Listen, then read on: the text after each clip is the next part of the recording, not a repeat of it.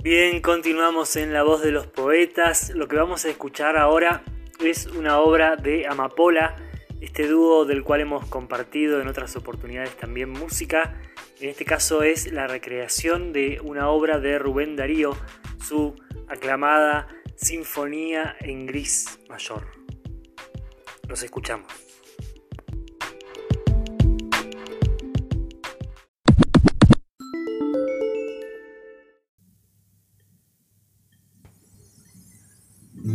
Mar, como un vasto cristal azogado, refleja la lámina de un cielo de zinc. Lejanas bandadas de pájaros mancha el fondo bruñido de pálido gris.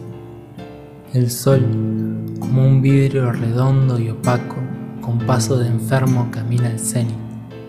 El viento marino descansa en la sombra, teñiendo de almohada su negro clarín las ondas que mueven su vientre de plomo debajo del muelle parecen gemir. Sentado en un cable fumando su pipa, está un marinero pensando en las playas de un vago, lejano, brumoso país. Es viejo ese lobo, tostaron su cara los rayos de fuego del sol de Brasil. Los recios tifones del mar de la China lo han visto bebiendo su frasco de gin. La espuma impregnada de yodo y salitre, a tiempo conoce su roja nariz, sus crespos cabellos, sus bíceps de atleta, su gorra de lona, su blusa de drill.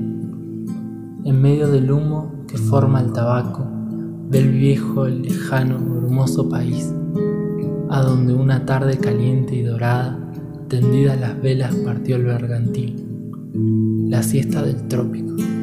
El lobo se adorme ya todo lo envuelve la gama del gris.